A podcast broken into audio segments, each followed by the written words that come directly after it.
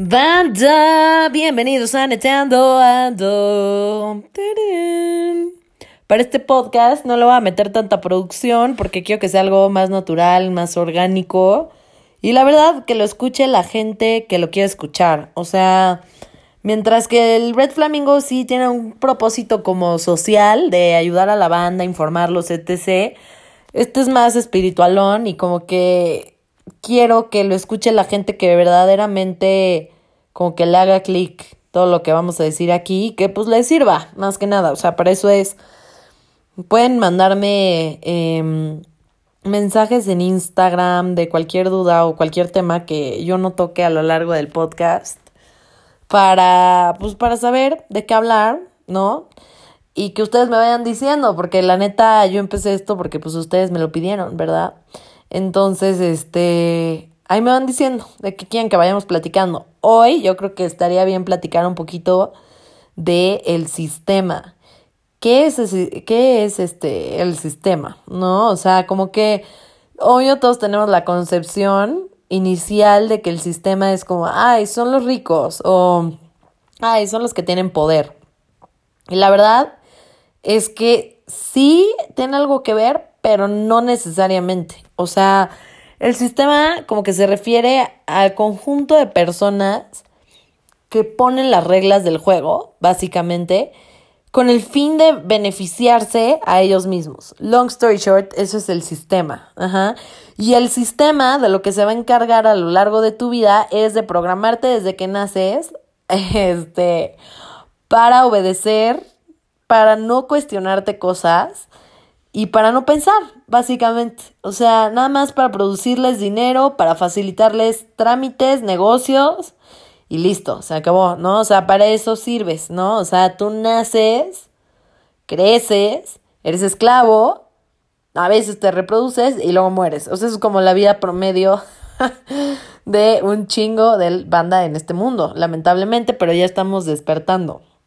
Eh, Quiero decir que mi inspiración para este podcast eh, fue Jessa Reed y un poco mi cuate Pablo Méndez Merino, que fue quien me empezó como a introducir con Jessa Reed y a pasar estos temas, aunque esto yo ya lo traía igual un poco desde que empecé a ser budista en Chicago, ya como que me había querido meter a estos temas espirituales, pero básicamente a esas tres cosas les debo... Eh, no les debo, pero les agradezco mi forma de pensar actualmente y aparte pues todas las experiencias que, que tengo en la vida que me han hecho poder tener este conocimiento.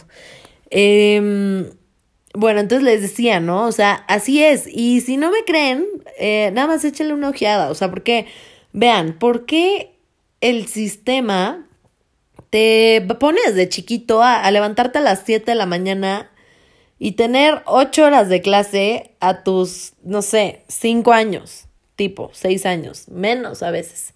O sea, ¿por qué? La verdad, o sea, es necesario tanto conocimiento a esa edad, o sea, es necesario tanto conocimiento de geometría, historia, es, no sé, como todas estas materias español, todo esto, o sea, pues sí, obvio, sí es importante, ¿no? Saber cultura general, saber comunicarte, saber un poco de matemáticas y de todas estas cosas que nos permiten acceder a otras verdades, a otros conocimientos, eso está de huevos.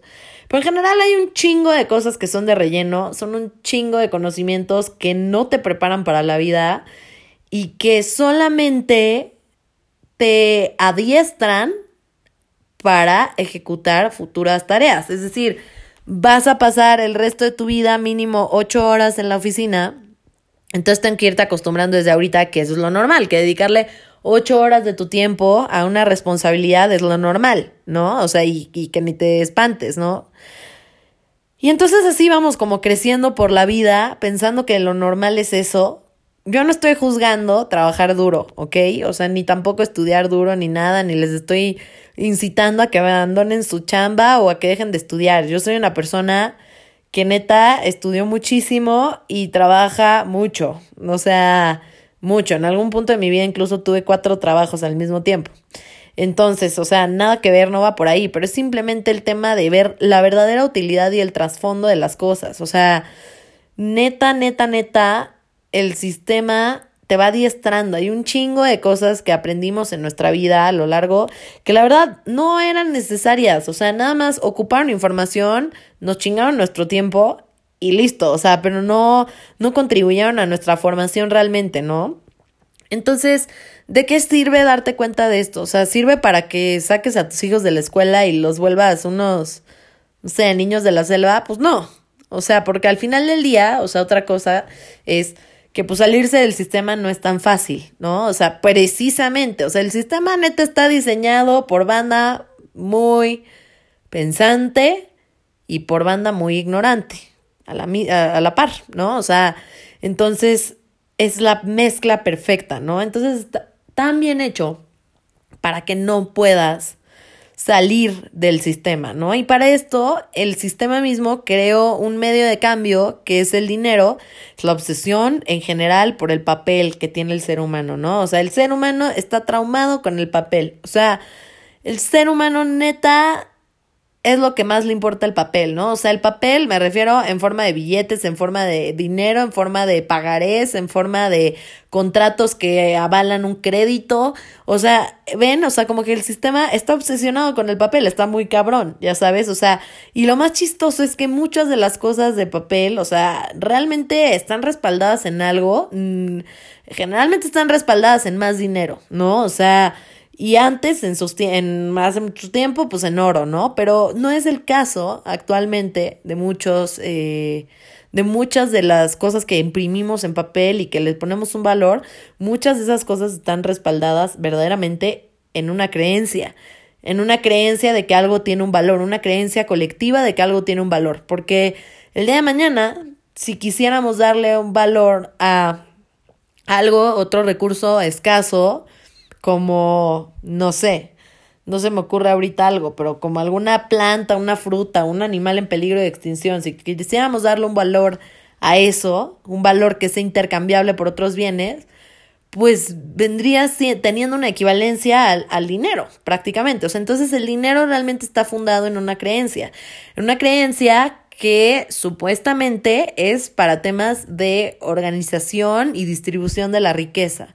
Pero yo les pregunto, ¿qué también ha funcionado esta distribución? Porque realmente no está funcionando para todos, ¿no? Y eso no es ninguna sorpresa, no es nuevo y es muy claro, ¿no? Entonces, o sea, aquí la pregunta es, entonces, o sea, ¿para qué, no? O sea, y, y es que ya está tan construido el sistema que realmente, como les comento, escapar de esta realidad es muy complicado, ¿no? O sea, muchos de nosotros escapamos de esta realidad no de forma permanente, sino en momentos, ¿sabes?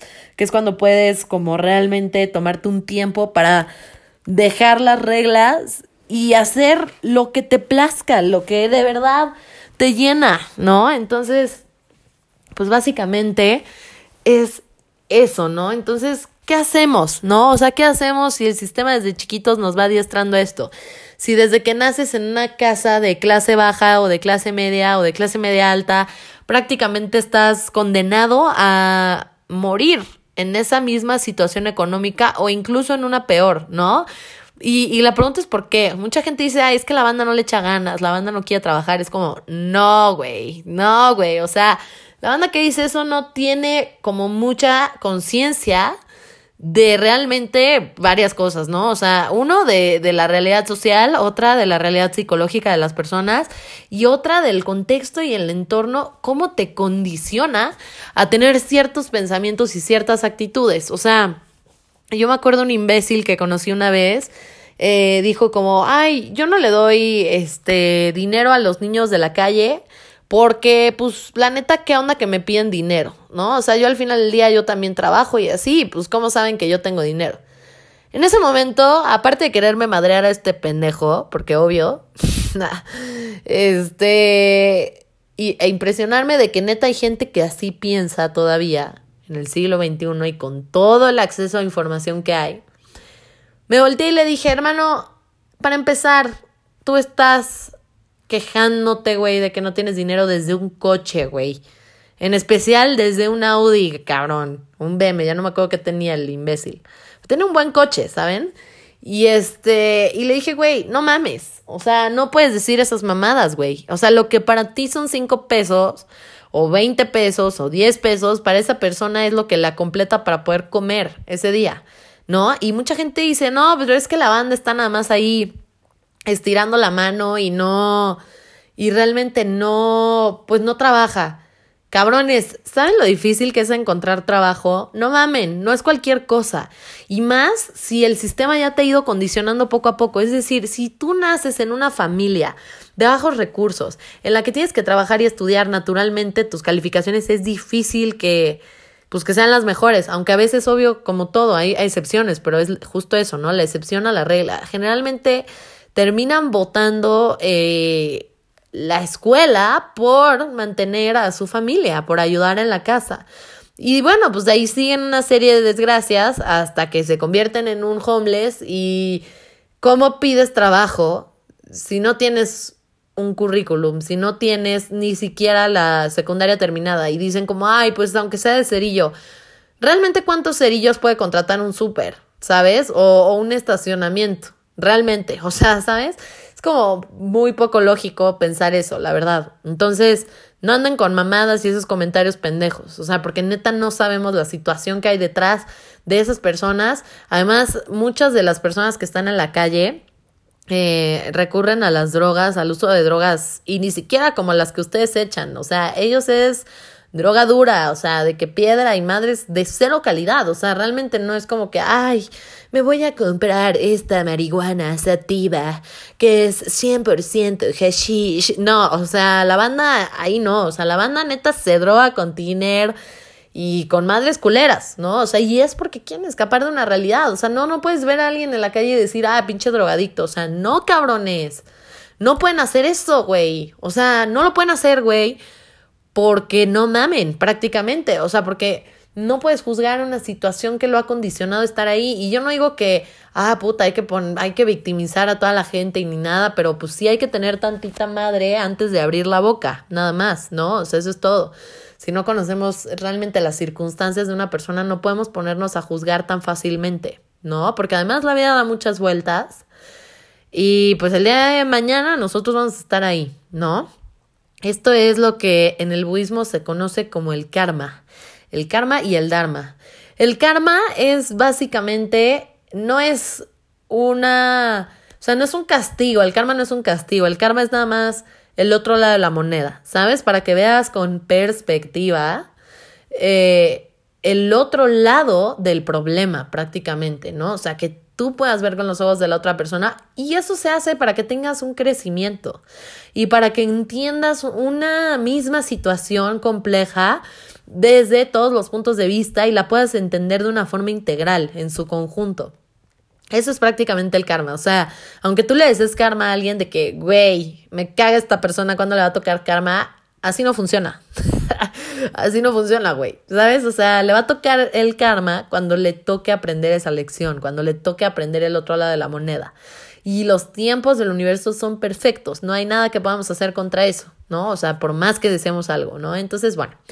Y el Dharma, por el otro lado, es como todo lo positivo que se te regresa por el buen actuar, por dar sin esperar nada a cambio, por dar con buenas intenciones, de forma desinteresada, humilde, tener compasión, en fin. ¿No? Long story short, podría resumirlo así. Pero bueno, ya me desvío un poco, como siempre. Eh, la neta es que esto les digo, no va a tener estructura. Soy yo hablando como loca y ya. Quien guste, bienvenido. Em, les digo, el sistema, ¿no? O sea, regresando al sistema, ¿qué pedo con el sistema? No es tan fácil escapar no es de la noche a la mañana que puedes escapar. Incluso asumiendo que tuvieras un chingo de varo y que pudieras poner una mansión en el bosque, si el día de mañana te enfermas, tendrías que poner un hospital también en el bosque y también tener gente contratada eh, para que te atienda en caso de que tengas alguna enfermedad, ¿no? En ese sentido estarías creando tu propio mini sistema. Entonces, ¿qué tanto estás escapando del sistema ahora? Si no, nada. Más que nada estás perteneciendo a otro jugador del sistema, eres otro team player, pero no eres, o sea, no saliste del sistema, o sea, salir del sistema sería, güey, me voy a ir al bosque, voy a plantar, no sé, lo que sea de frutos que se den en el bosque.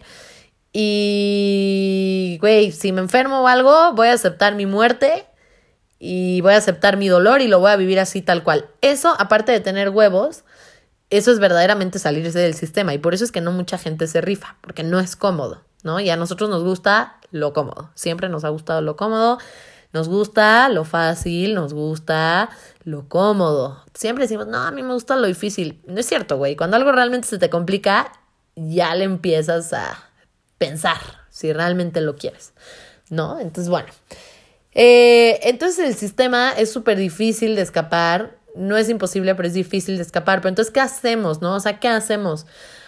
Hay varias cosas que puedes hacer. O sea, la primera, puedes salirte del sistema, ya lo platicamos. La segunda es, puedes entrar al sistema y hackearlo desde adentro.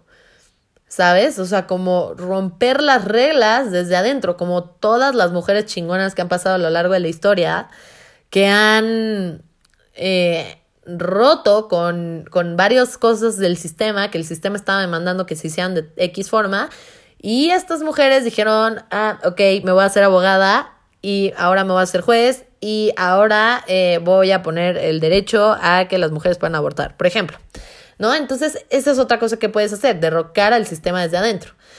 Pero bueno, eso, eso depende de muchas cosas si tú quieres hacer eso. Y la otra que puedes hacer también es tener una vida honrada dentro del sistema, procurando que el día de mañana tú seas un team player, líder, en el que puedas ir mejorando las reglas del juego. Esto es, no lo estás hackeando necesariamente porque no estás rompiendo con un paradigma del sistema necesariamente, pero estás beneficiando a cierto número grande de personas de forma realmente desinteresada. Eh, estoy tratando de pensar en un ejemplo de esto, pero pues no sé, o sea, como si has de cuenta, tú tienes tu propia empresa y obvio sí lucras y todo eso, pero no explotas a tu gente, realmente respetas que tengan una vida y sabes que al hacer eso no te vas a hacer millonario, o sea, si les pagas muy bien a tus trabajadores y les das tiempo para que tengan una vida, sabes que no te vas a hacer millonario, pero sabes que vas a tener una vida lo suficientemente honrada sin chingarte a los demás y dándole pan a los demás, ¿no? Que eso es algo muy cool también, y eso es algo que yo quiero hacer un día. Este, entonces, bueno, eso es otra cosa, ¿no? O sea, esta es otra, otra, otra forma, ¿no? Ahora, ¿qué otra cosa del sistema les puedo decir? O sea, el sistema también funciona, o sea, es que esos cabrones son unos genios, la neta. O sea, porque condicionan a la banda desde un chingo de, de ángulos. Otro, otra parte con la que el sistema controla a la gente es a través de objetos. O sea, aparte del dinero y eso que ya lo hablamos, son a través de objetos. O sea, por ejemplo, hay ciertos objetos que el sistema te convence que debes tener para tener cierto reconocimiento, cierta posición social. No es cualquier cosa, ¿no? Entonces, por ejemplo, tener un yate, un avión, oro, relojes, coches, casas, ajá. Entonces eso es como que el sistema te condiciona a pensar que eso, que si tú tienes eso vas a ser feliz, ¿no? Y hay una cosa en el budismo que nos dice que en esta tierra, no importa cuánta agua bebas, siempre vas a tener sed. No importa cuánta comida comas, siempre vas a tener hambre. Y que tú realmente debes de encontrar el fulfillment dentro de ti, to look within, ¿no? O sea, como ver hacia adentro, ¿no? Ver, ver hacia uno mismo, ¿no? Entonces, y esto dices como, güey, ajá, güey, me voy a dar de comer como, güey, o sea, y me voy a tragar mi propia saliva como si eso fuera agua o qué pedo.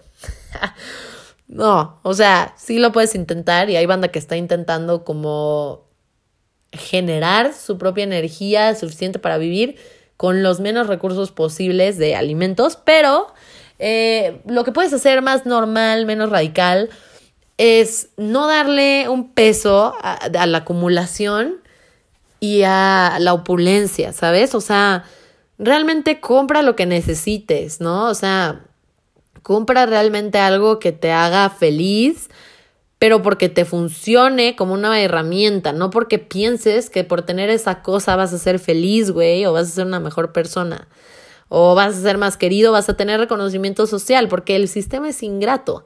El sistema te convence de todas estas cosas y un día por X o Y a alguien no le conviene que estés en esa posición y si no tienes el suficiente poder y no tienes las suficientes raíces eh, echadas ahí en el sistema durante tu tiempo de poder que tuviste, te vas a la verga y prácticamente ahí es cuando regresas a, la base y te das cuenta que tus amigos no eran tus amigos, que había un chingo de banda que más bien tenía otro tipo de agenda contigo, ¿no? Te das cuenta de muchas cosas muy culeras. Entonces, si te quieres evitar esto y crear relaciones auténticas, no llames a gente a tu vida por las razones equivocadas. No las llames a las personas por que tienes cosas o, o por ese tipo de pendejadas porque no te van a llenar. No hay número de cosas que te vayan a llenar. De hecho, en el budismo hay una historia que dice que había un hombre que era muy rico en su vida pasada, que creía que todo se podía comprar con el dinero y efectivamente en esa vida él pudo comprar todo lo que quiso con dinero, pero trataba muy mal a todo el mundo. Y bueno, pues se murió, ¿no? Se murió y reencarnó y reencarnó de nuevo en una vida en la que tenía todo el dinero del mundo de nuevo, no le faltaba nada. Nada, nada, nada, nada. Y como uno de los, como dicen en la película de Soul, uno de los regalos del universo al nacer es que se te olvidan todos tus traumas de tus vidas anteriores.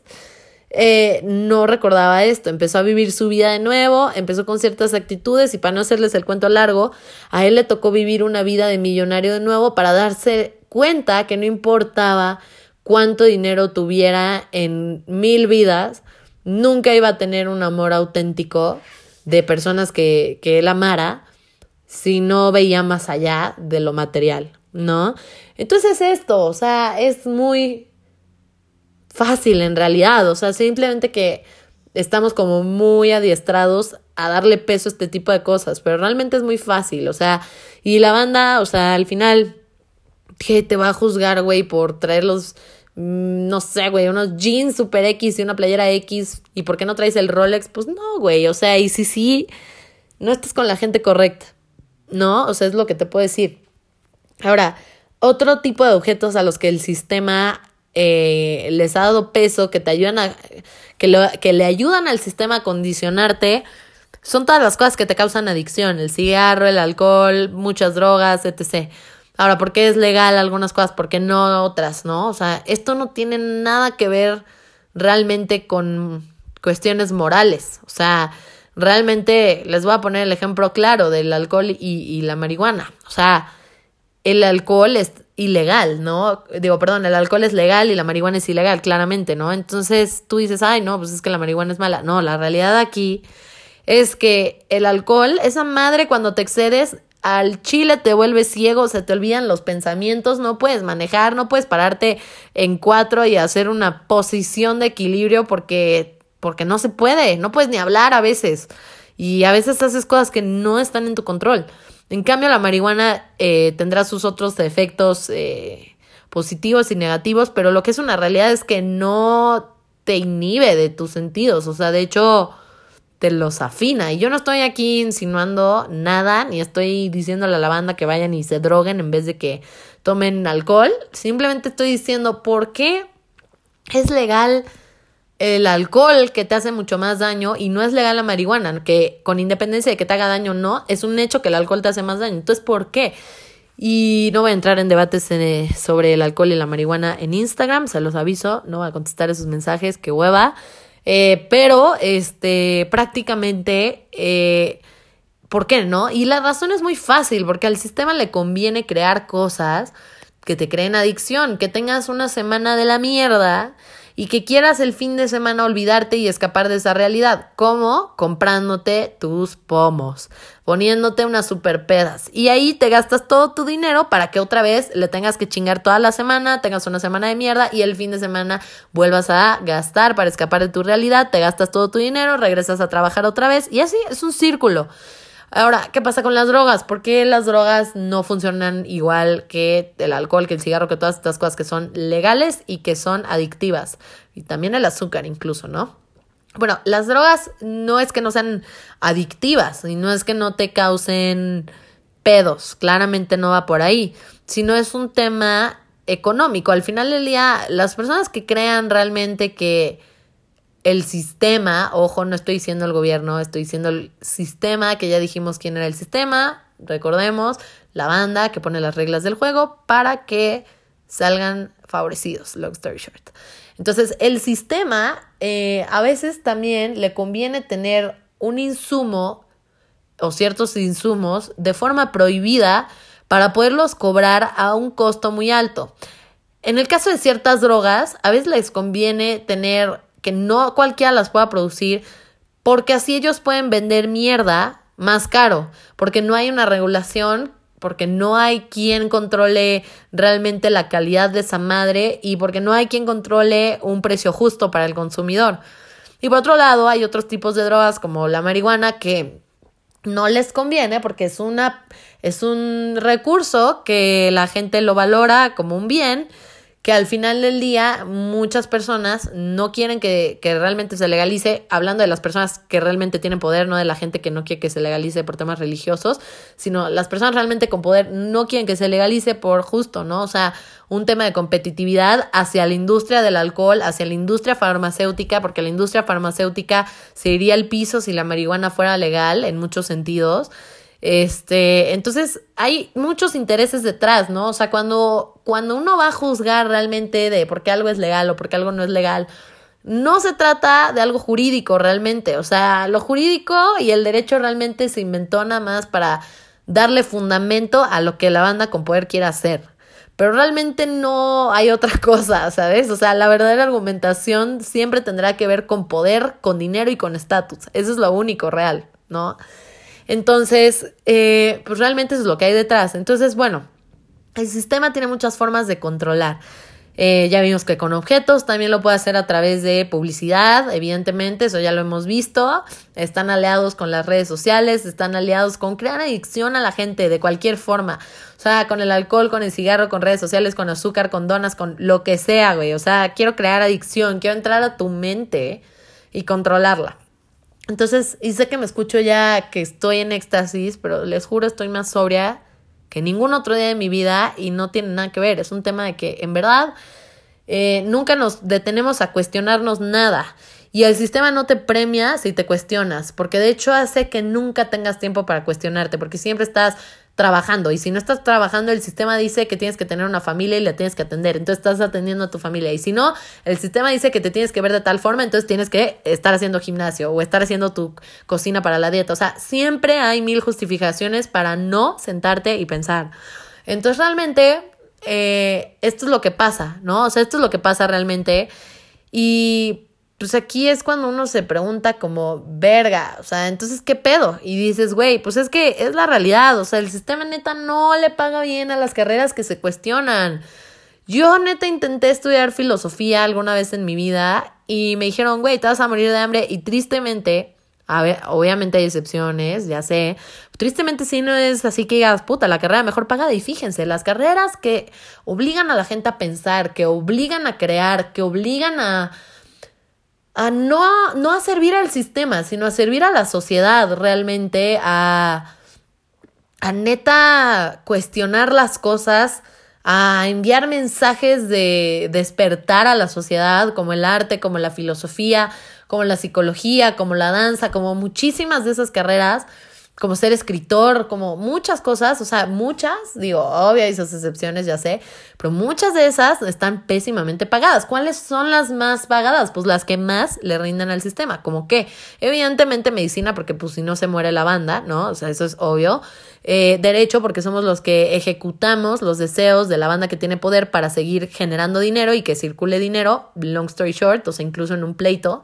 Realmente nadie litiga por justicia, o sea, es muy poca la gente que litiga por justicia, pero, o sea, los litigios que ganan lana, incluso en materia penal y todo eso, o sea, no es tanto por justicia, o sea, es muy raro eh, sí hay, obvio sí hay, hay gente muy noble, pero a lo que voy, el sistema no está diseñado para que esa banda gane tanto dinero. O sea, realmente incluso en las ramas de derechos, de derechos humanos, este, que las ramas de derecho que realmente quieren ayudar a los menos favorecidos, eh, no ganan tanto dinero. ¿Quiénes son los que ganan más dinero? Los que hacen que el dinero circule.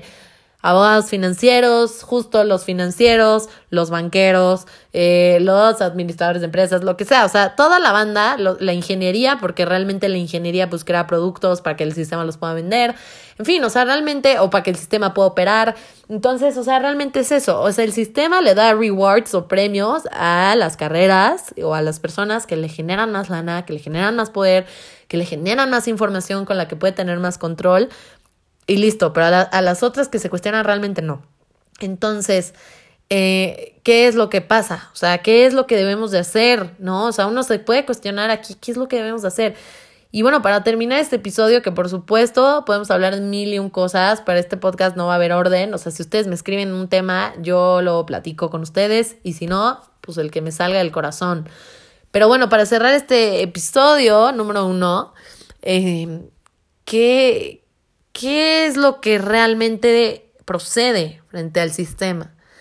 Lo que realmente procede a nivel escala, a nivel pequeño, paso por paso, luego vamos a ir descubriendo un chingo de herramientas más, te las voy a ir dando conforme la vida me las revele y conforme vaya avanzando este podcast.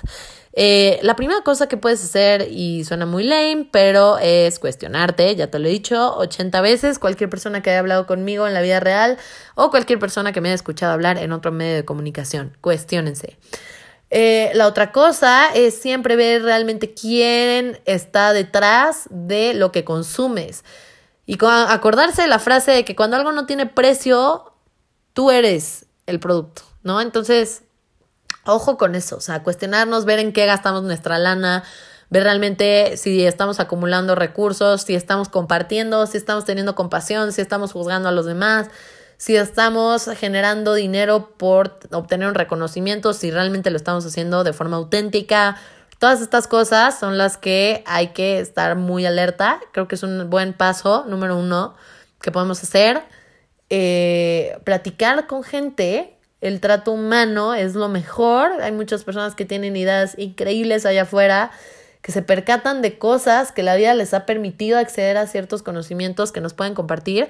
Y bueno, creo que es muy valioso. Y, y es eso. O sea, prácticamente creo que para este primer episodio son mis primeros consejos. Realmente ponlos en práctica. Se escuchan muy fáciles, pero ponerlos en práctica todos los días es lo que realmente va a hacer la diferencia. Bueno, Aquí en este podcast los dejo por hoy. Ahí me cuentan de qué más quieren platicar, neteando ando. Em, espero que se la pasen muy bien. Bonito fin de semana.